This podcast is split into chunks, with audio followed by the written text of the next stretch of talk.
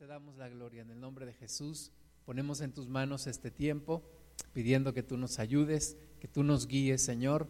Reprendemos toda distracción, todo tropiezo, toda obra del maligno. Y nos ponemos en tus manos, Señor. Desatamos tu bendición en nuestras vidas y pedimos que nos hables, que nos toques y que hagas el cambio que tú quieres en nosotros y que tu nombre sea exaltado en el nombre de Jesús. Amén. Muy bien, pues recuerda que puedes después ver el video, eh, compartirlo o también puedes escuchar el audio en SoundCloud o en Spotify. Vamos a Lucas capítulo 11, versículos a partir del 37.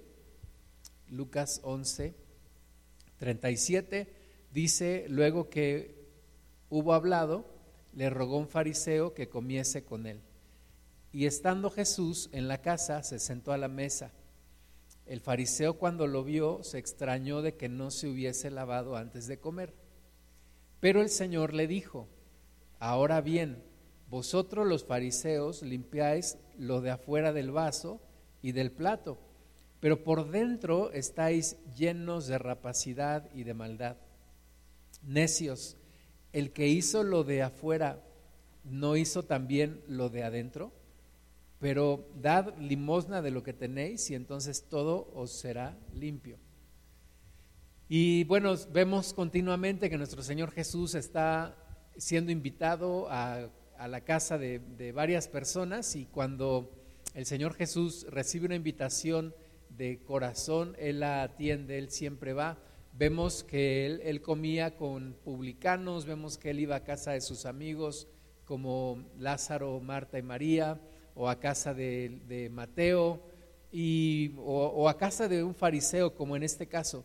Dice que este fariseo le, pidió que, que comiese con él y entonces Jesús accede, aunque sabemos que ya había una confrontación entre Jesús y los religiosos, porque Jesús les, les, echaba en cara todo lo que ellos hacían, como confiando en su propia obra, como creyendo que eran buenos y realmente descuidando lo más importante que es la comunión con Dios, la misericordia, el amor. Así que en esta ocasión el, Señor Jesús accede a comer con este fariseo, pero cuando el fariseo lo vio, dice que se extrañó. Yo creo que más que extrañarse, se espantó, se escandalizó de que no se hubiese lavado antes de comer.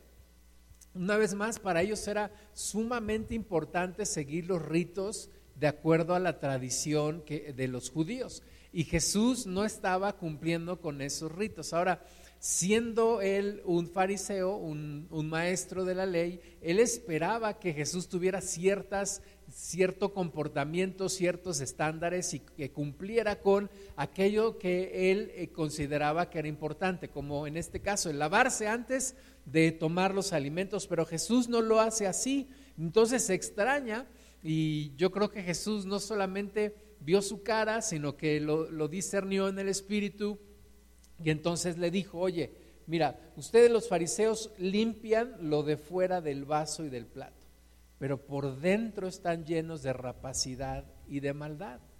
Es decir, no es lo más importante guardar las apariencias, no es lo más importante lo de afuera, no es lo más importante lo superficial, sino verdaderamente lo de adentro. Dios no quiere un cambio de afuera hacia adentro, sino un cambio de adentro hacia afuera, un cambio que viene en el corazón y que luego se transforma en lo exterior y se hace visible a los demás. Pero Jesús no quiere que vivamos por apariencias. Jesús no quiere que seamos simplemente una apariencia o que, o que, parezcamos cristianos o que parezcamos arrepentidos, sino que realmente hay una transformación desde dentro del corazón. Y Jesús dice que estos fariseos, estos religiosos, limpiaban lo de afuera del plato pero no lo de adentro. Imagínate siempre comer en un plato que está muy limpio por fuera, pero que está muy asqueroso por dentro. Sería incluso malo para nuestra propia salud. Y Jesús dice, ustedes limpian lo de afuera, cuando que lo más importante es lo de adentro, ¿verdad? Lo de afuera es lo que ven los demás, pero lo de adentro es lo que realmente importa y lo que es real, lo que es verdadero. En un plato o en un vaso, no importa que esté muy bonito por fuera, si está muy sucio por dentro, eso es lo que más importa. Lo más importante es limpiar la persona desde adentro.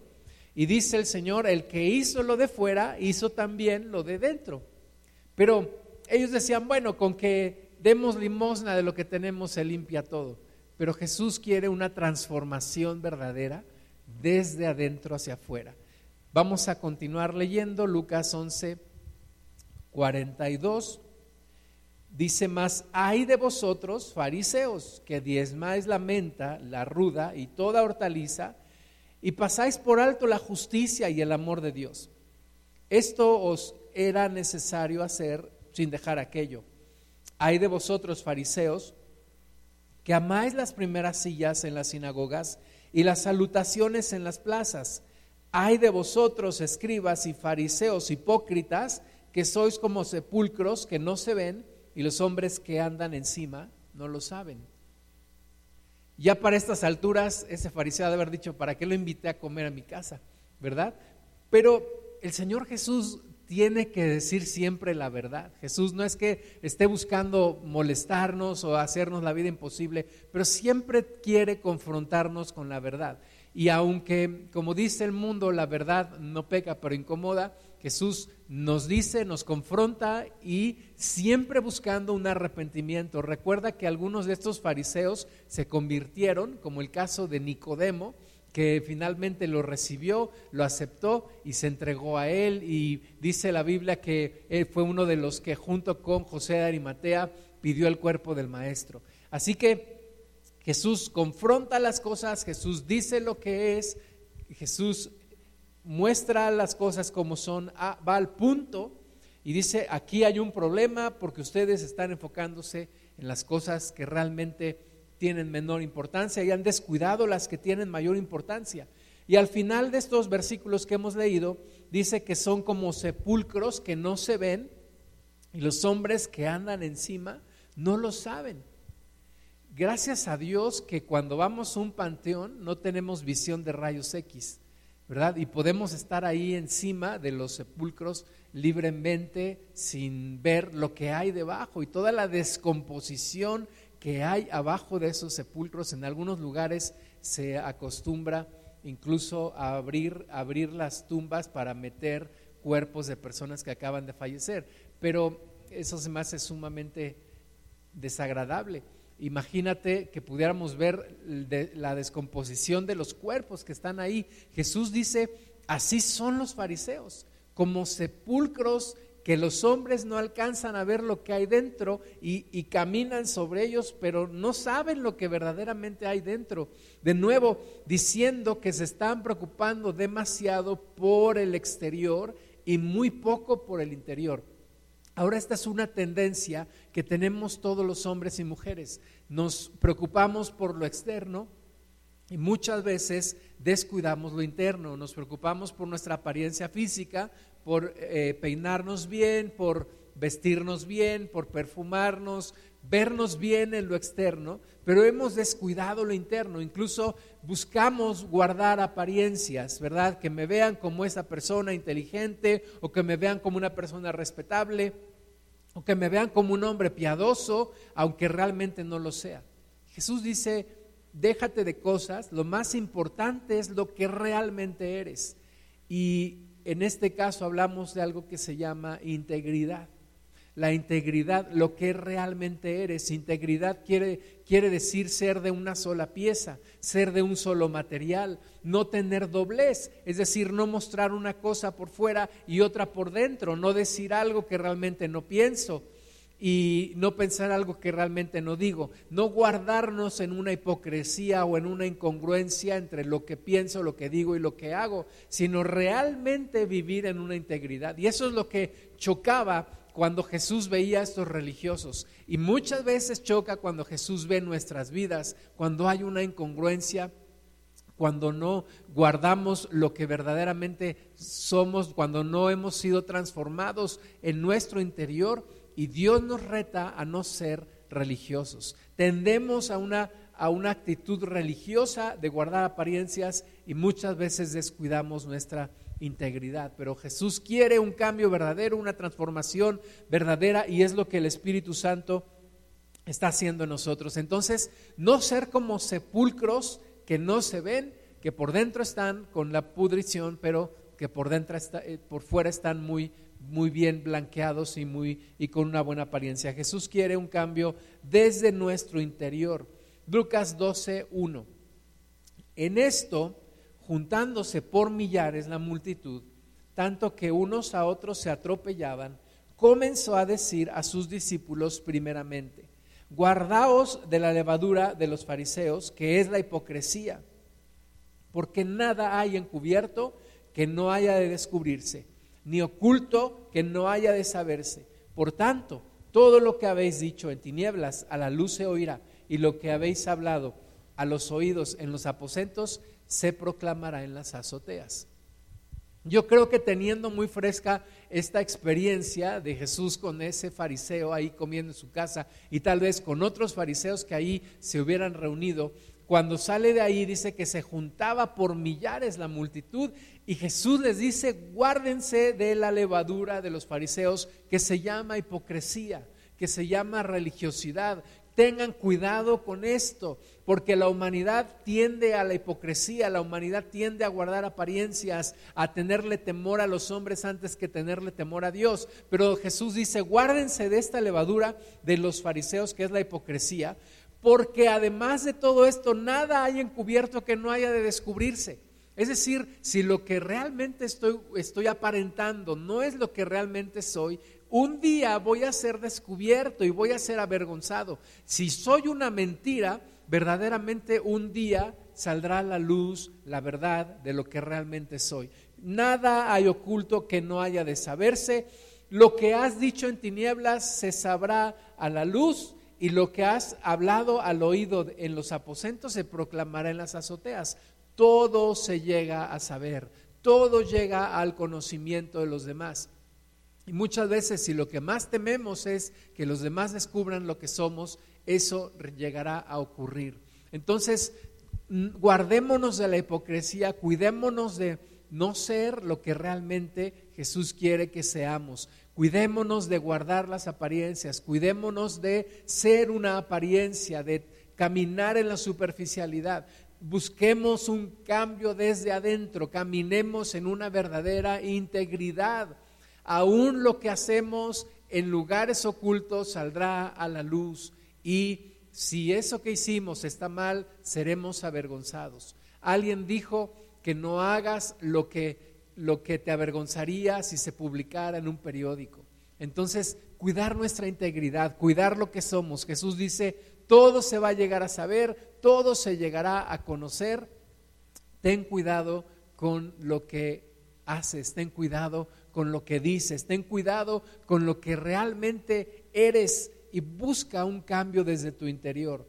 Vamos al Salmo 119, versículo 133 dice, ordena mis pasos con tu palabra y ninguna iniquidad se enseñoré de mí.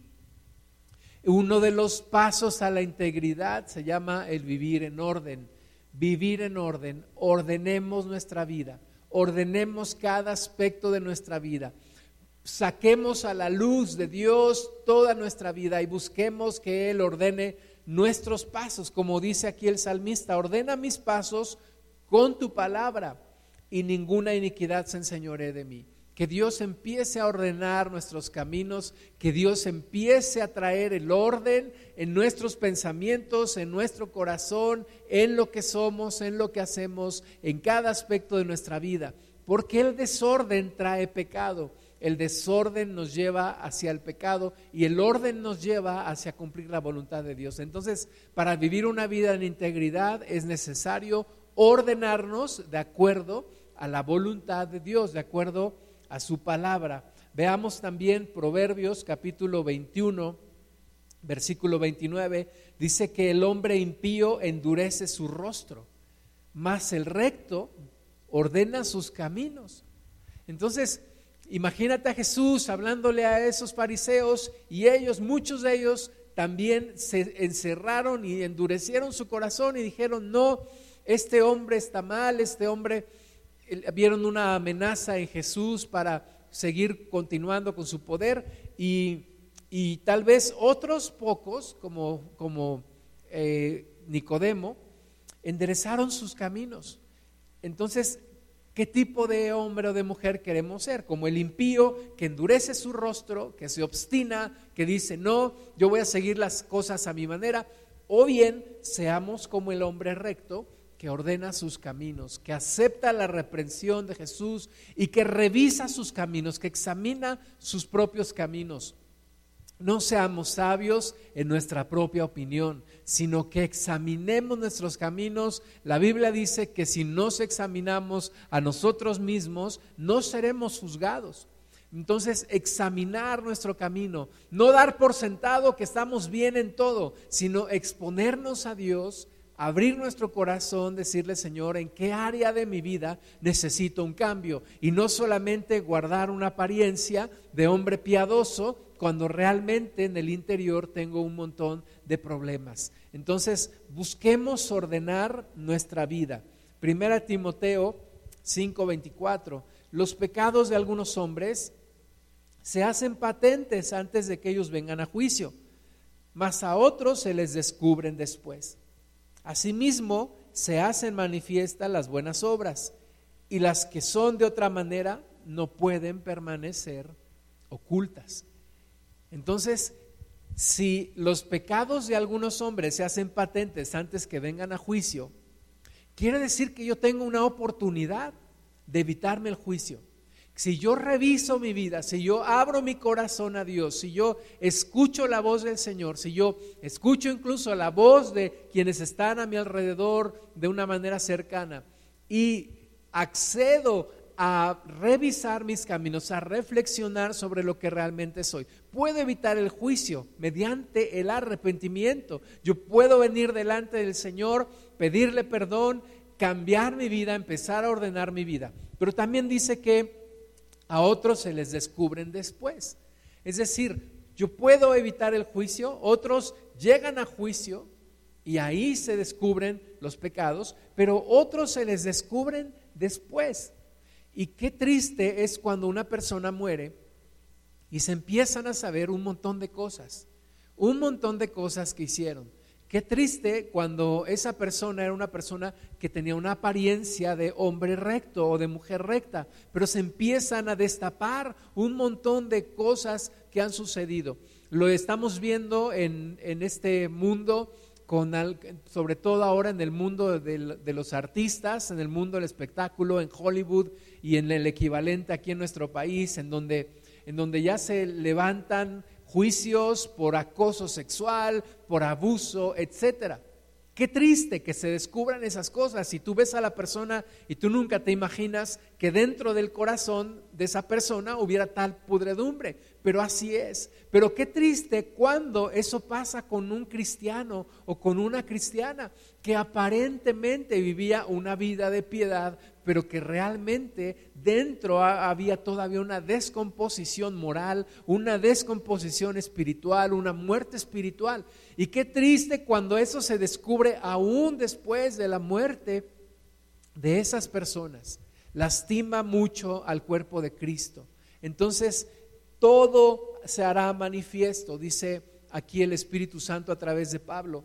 Todo se habrá manifiesto. Las buenas obras se conocerán, pero también las que no son buenas no permanecerán ocultas. Y ahí es cuando yo necesito ponerme a cuentas con Dios, tener temor de Dios. Sí, sigo al Señor por amor, pero también tengo temor de Dios, porque horrenda cosa es caer en manos del Dios vivo.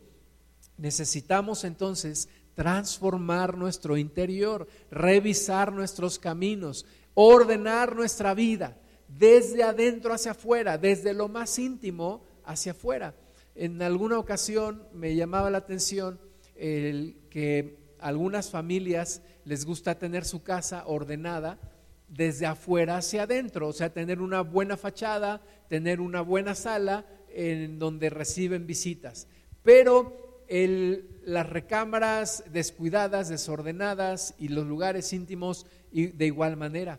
Y yo creo que en nuestra vida tendríamos que empezar ordenando desde lo más íntimo hacia lo más expuesto, desde lo más íntimo de nuestra vida hasta lo más público de nuestra vida. Ese es el camino que me parece a mí correcto, porque Dios quiere transformar desde el corazón. Jesús dijo, no es lo que entra al hombre lo que le contamina, sino lo que sale del hombre lo que contamina al hombre, porque del corazón del hombre salen los adulterios, las fornicaciones, los fraudes, las mentiras, etcétera, etcétera. Entonces, que haya una transformación desde adentro y una integridad que va invadiendo nuestra vida para que finalmente seamos personas de una sola pieza, que seamos lo que verdaderamente las personas ven y no solamente una apariencia.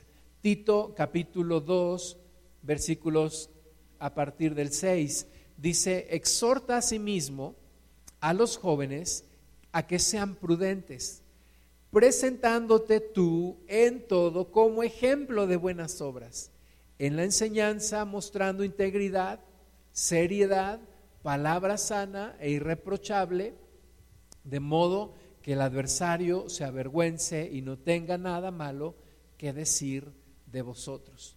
Esto le está diciendo Pablo a Timoteo en el Espíritu Santo, le dice, tú preséntate en todo como ejemplo, ejemplo en todo, en todo. Y en todo es en todo, en tu forma de conducir tus finanzas, en tu forma de hablar, en tu forma de vestir, en tu forma de tratar a tu familia, etcétera preséntate como un ejemplo en todo, un ejemplo de puntualidad, un ejemplo de seriedad, un ejemplo de honestidad, un ejemplo de integridad. Muestra integridad en la enseñanza, seriedad, palabra sana y reprochable. Y de esta manera el adversario se avergonzará porque no tendrá nada malo que decir de ti no podrá acusarte. Sabemos que el diablo le gusta acusarnos delante de Dios, le gusta señalarnos, pero cuidando cada aspecto de nuestra vida, no tendrá de qué, de qué acusarnos y se avergonzará.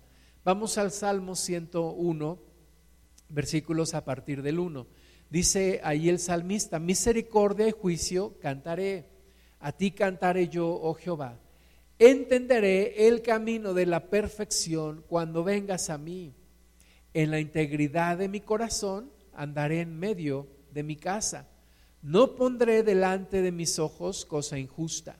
Aborrezco la obra de los que se desvían. Ninguno de ellos se acercará a mí. Corazón perverso se apartará de mí. Dice aquí el rey David. Entonces, entenderé el camino de la perfección cuando vengas a mí.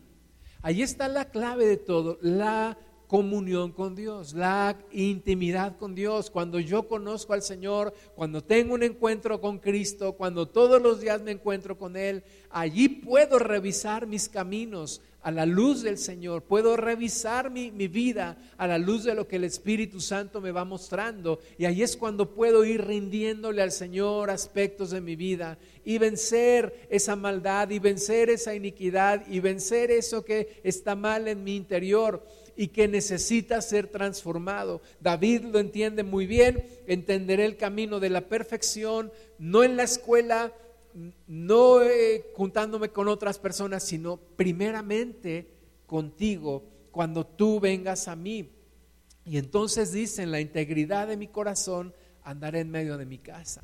Ahí es donde realmente se conoce a una persona, en medio de su casa, cómo es en medio de su casa, cómo es en la convivencia con los demás, cómo es en la intimidad, cómo es cuando ninguna de las personas está viéndote, cómo eres allí. Allí es donde se muestra lo que verdaderamente somos. Allí no podemos engañar a nadie.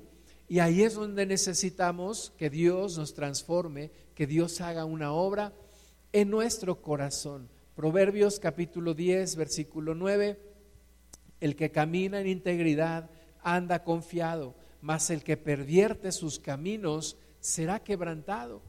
La integridad nos trae una seguridad cuando vives en orden en tu vida, cuando no eres una hipocresía o una falsa imagen, puedes andar confiado, puedes vivir confiado, porque no hay nada que alguien te puede echar en cara, porque todo sale a la luz. Dicen que si tuviéramos que escoger un elefante para ser un elefante, un animal, perdón, ya les dije todo, pero si tuviéramos que escoger un animal para ser como él, deberíamos escoger un elefante, porque los elefantes tienen unas orejas grandototas para escuchar, una pequeña trompa y una pequeña cola que nadie les puede pisar. Así debemos de ser nosotros, que no haya cola que nos pisen, que no haya doblez de corazón, que no haya hipocresía, porque entonces podremos andar confiados. El que camina en integridad camina confiado. Es como cuando sales de tu casa y, dejaste prendida la olla de los frijoles ahí en la estufa. Y entonces no puedes estar a gusto porque sabes que si en algún momento se te olvida, ahí va a haber un problema. Si te descuidas, ahí habrá un problema. Y cuando destapas hoyos en tu vida, cuando no hay integridad en tu vida, cuando hay desorden en algún área de tu vida, así es, no puedes andar tranquilo porque sabes que en algún momento te va a brincar la liebre, en algún momento va a haber problemas, en algún momento alguien se va a enterar, en algún momento eso se puede complicar. Pero cuando no has dejado nada pendiente, vas ordenando tus caminos, puedes caminar seguro, puedes caminar confiado. La Biblia dice que es como alguien que camina confiado como un león. ¿Por qué? Porque hay integridad, porque Dios guarda tu vida, porque no le has abierto ninguna puerta al diablo, porque no le das lugar al enemigo. Así que busquemos esa integridad que nos trae seguridad. Proverbios 27, camina en su integridad el justo. Sus hijos son dichosos después de él. Qué bendición que cuando al partir nosotros nuestros hijos sean dichosos, porque no hay nada oculto, porque no hubo nada oculto en nuestra vida, porque no hay trapitos que nos saquen al sol, porque absolutamente éramos lo que la gente veía. No había engaño, no había truco, no había maña. Todo estaba perfectamente expuesto a, los demás. Eso es lo que tú y yo necesitamos, dejar una vida de bendición a los que siguen después de nosotros, que sean dichosos, que caminen en la misma integridad, que no tengan que avergonzarse de lo que hicimos o de lo que ocultamos o de lo que no dijimos o de lo que aparentábamos y no éramos realmente. Busca la bendición también para tu siguiente generación, caminando en integridad. Proverbios 20, 18, el que en integridad camina será salvo, mas el de perversos caminos caerá en alguno. Y aquel que destapa hoyos cae en alguno de ellos. Y aquel que escupe hacia arriba, pues obviamente le va a volver a caer. Dice aquí, el que camina en integridad será salvo. Eh, no hay ninguna situación que me pueda hacer tropezar.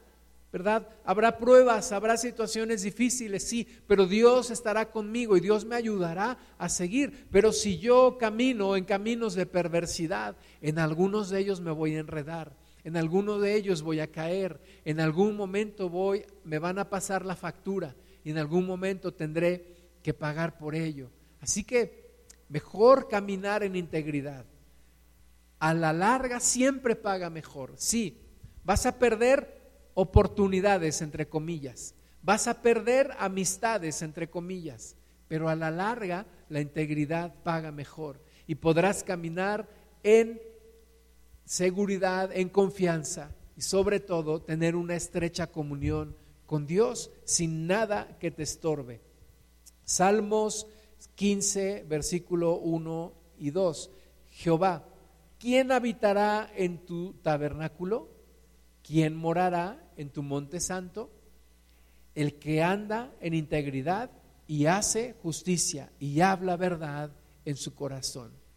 Esa es la persona que podrá tener comunión con Dios, la persona que no hace trampa, la persona que no, no vive en hipocresía, la persona que ha ordenado sus vidas, la persona que no le oculta nada a Dios, sino que todo lo ha expuesto delante de Dios. Ahora, por supuesto, todos tenemos situaciones que corregir. ¿Qué hay que hacer? Exponerlas a Dios y pedirle que nos ordene en esa área de nuestra vida, que ordene nuestro camino, que limpie nuestra vida, que entre también en esa área de mi vida y que empiece a hacer un cambio. Lo que no está bien y lo que impide que Dios venga a mí es cuando yo me oculto de Dios o cuando yo oculto cosas delante de Dios o cuando yo no le permito al Señor transformar algún área de mi vida. El que anda en integridad y hace justicia y habla verdad en su corazón. Ese es el que realmente puede morar en el monte de Dios, el que puede habitar en el tabernáculo, pasándolo a nuestros tiempos, el que puede tener comunión con el Espíritu Santo. Aquel que no tiene cosas ocultas. Lo oculto le pertenece al diablo. Lo que está en oculto allí es una un caldo de cultivo para los demonios. Pero lo que sale a la luz, lo que muestras a Dios, ahí es donde el Señor puede entrar y hacer su obra. Así que queremos la bendición de Dios, queremos la intimidad con Dios, empecemos a ordenar o sigamos ordenando nuestros caminos y vivamos en completa integridad.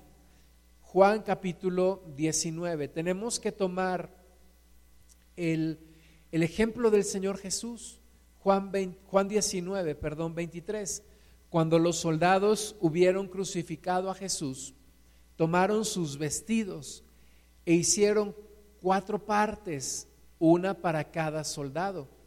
También tomaron su túnica, la cual era sin costura, de un solo tejido, de arriba abajo.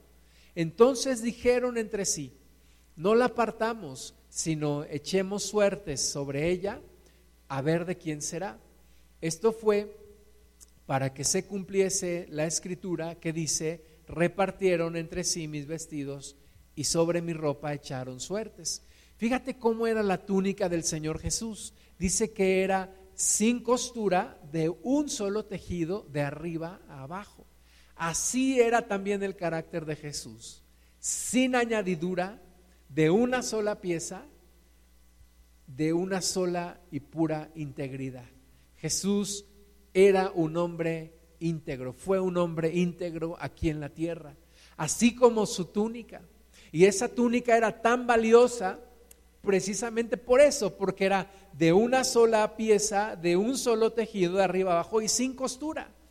De la misma manera, una vida íntegra de una sola pieza, de un solo carácter, de una sola de un solo material es súper valioso en estos tiempos.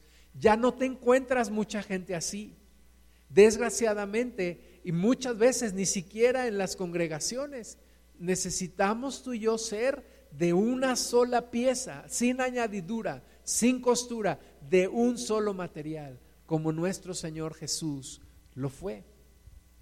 El Salmo 34, 19 dice, muchas son las aflicciones del justo, pero de todas ellas le librará Jehová. Él guarda todos sus huesos, ni uno de ellos será quebrantado. Quiero decirte que la crucifixión era un castigo sumamente despiadado, sumamente cruel. Era la peor muerte que le pudieras dar a una persona en los tiempos de Roma. Y se dice que la gente crucificada duraba hasta varios días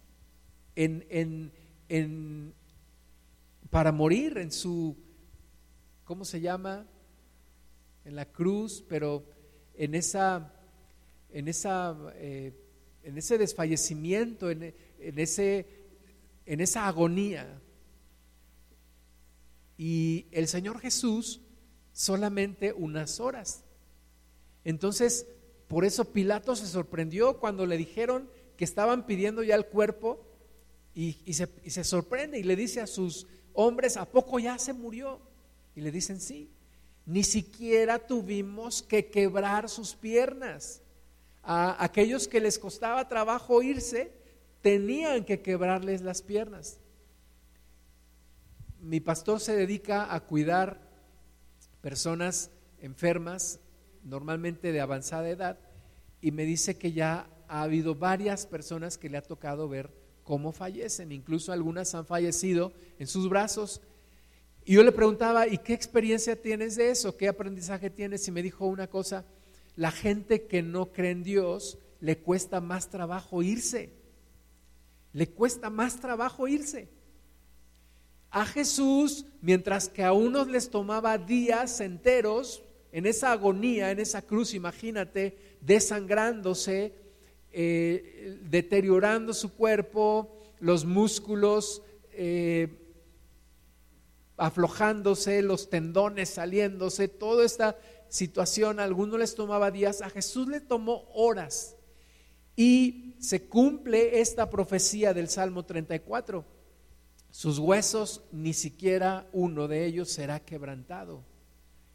Yo creo que debido a esa integridad, debido a esa santidad, debido a esa sola pieza de Jesús, no fue quebrado ninguno de sus huesos, como tampoco fue quebrado su carácter y su integridad. Resistió al diablo. El diablo le quiso comprar, le quiso dar todo. Jesús se mantuvo en integridad. Por supuesto que el diablo se equivocó cuando estaba tentando a Jesús. Jesús no iba a traicionar jamás al Padre. Jesús no iba a negar lo que él era. Jesús nunca negó su naturaleza y nuestra naturaleza tiene que ser cambiada para que sea imposible que tú y yo neguemos esa integridad. Tiene que haber una transformación desde nuestro interior para poder ser como el Maestro.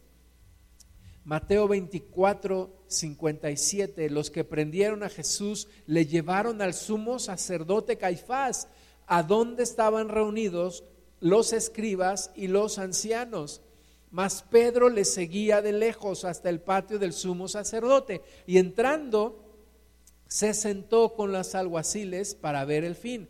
Y los principales sacerdotes y los ancianos y todo el concilio buscaban falso testimonio contra Jesús para entregarle a la muerte y no lo hallaron porque aunque muchos testigos falsos se presentaban.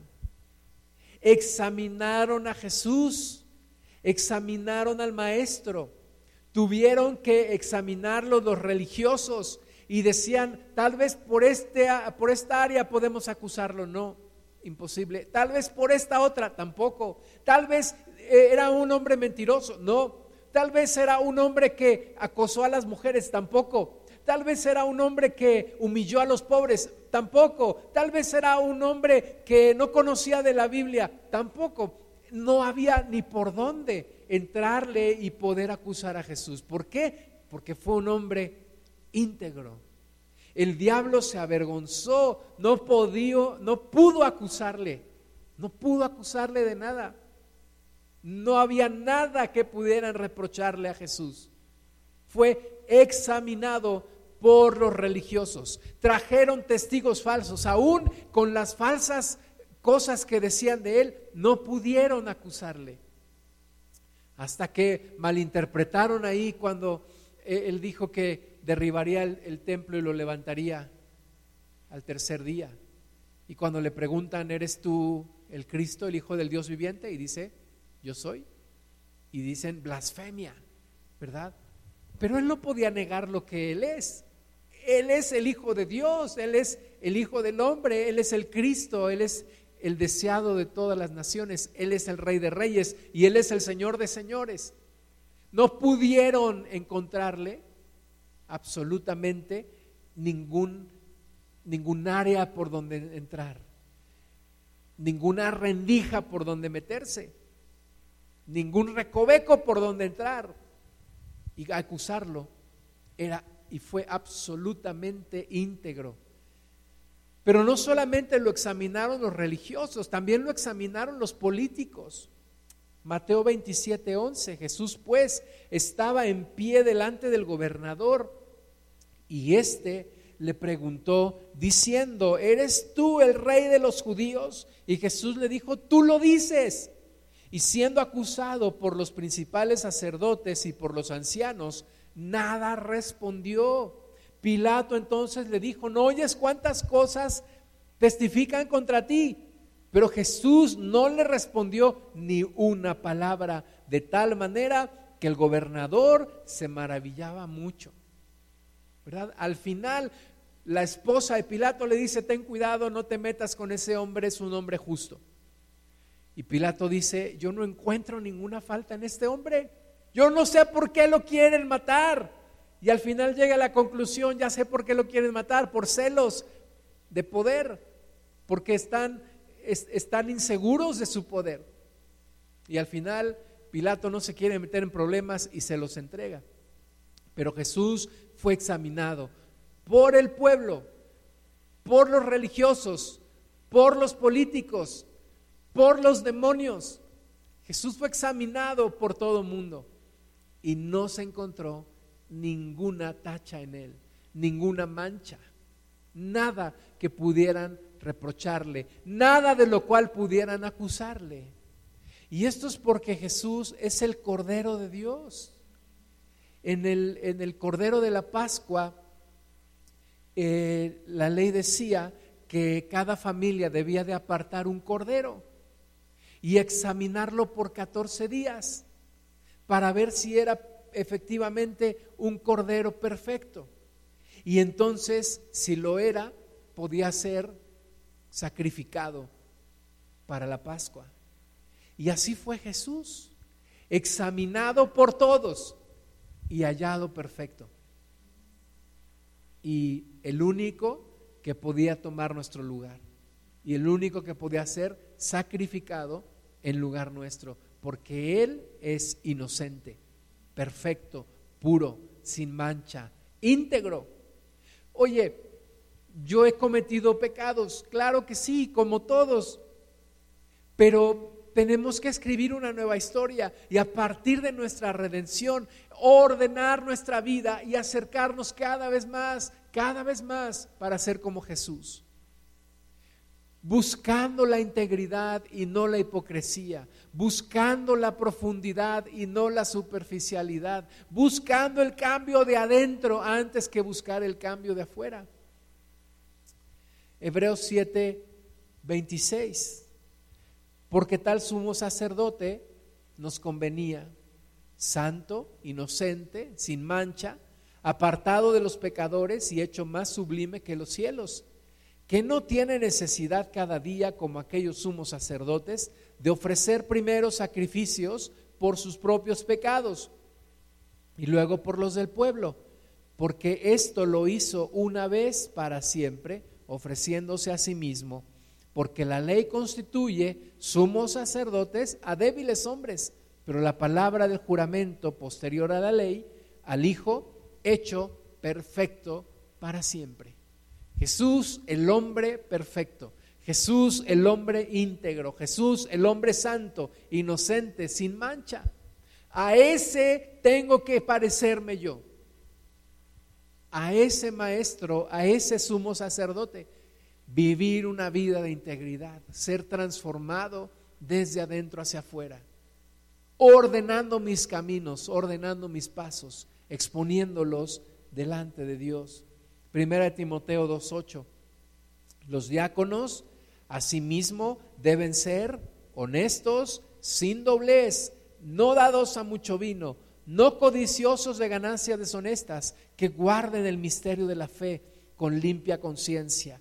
Y estos también sean sometidos a prueba primero, y entonces ejerzan el diaconado si son irreprensibles. Las mujeres asimismo sean honestas, no calumniadoras, sino sobrias, fieles en todo. Los diáconos sean maridos de una sola mujer y gobiernen bien sus hijos y sus casas, porque los que ejerzan bien el diaconado ganan para sí un grado honroso y mucha confianza en la fe que es en Cristo Jesús. ¿Y quiénes eran los diáconos? Los que servían a las mesas estaban metidos en un trabajo físico más que espiritual. Sin embargo, debían de cumplir con todos estos requisitos. ¿Por qué? Porque un verdadero cristiano debe de cumplir con todos estos requisitos. Ser honesto, sin doblez, no dado a mucho vino, no codicioso de ganancias deshonestas, que guarden el misterio de la fe con limpia conciencia que sean maridos de una sola mujer, que haya pureza espiritual, pureza sexual, pureza en su vida íntima, pureza en su matrimonio, honrosos sean todos el hecho sin mancilla, que sepan gobernar su casa, que tengan una buena relación con sus hijos, que sepan educar a sus hijos. O sea, todo esto es una vida de integridad. Es absolutamente todo. Por eso la palabra integridad. Integridad quiere decir todo. En todo guardo la integridad, en todo soy de una sola pieza, tengo que ver mi vida íntegra, tengo que ver mi vida completa, una visión amplia, una visión de conjunto acerca de la vida, una visión completa de quién verdaderamente soy. Cristo tiene que entrar en cada área de mi vida, sin que nada se esconda, sin que nada se escape, sin que nada se vaya, sin que nada huya. Todo delante de Él y todo transformado por Él. Por eso, regresando al Salmo 101, David escribió, entenderé el camino de la perfección cuando vengas a mí. En la integridad de mi corazón andaré en medio de mi casa. Cierra tus ojos, vamos a orar. Padre, abrimos nuestro corazón delante de ti en esta hora. Señor, ordena nuestros pasos, ordena nuestro camino. Ayúdanos, Padre, a caminar en integridad. Así como Cristo, nadie pudo encontrarle algo de que culparlo, nadie pudo echarle en cara algún error, algún pecado el diablo se avergonzó, los religiosos se avergonzaron, los políticos se maravillaron.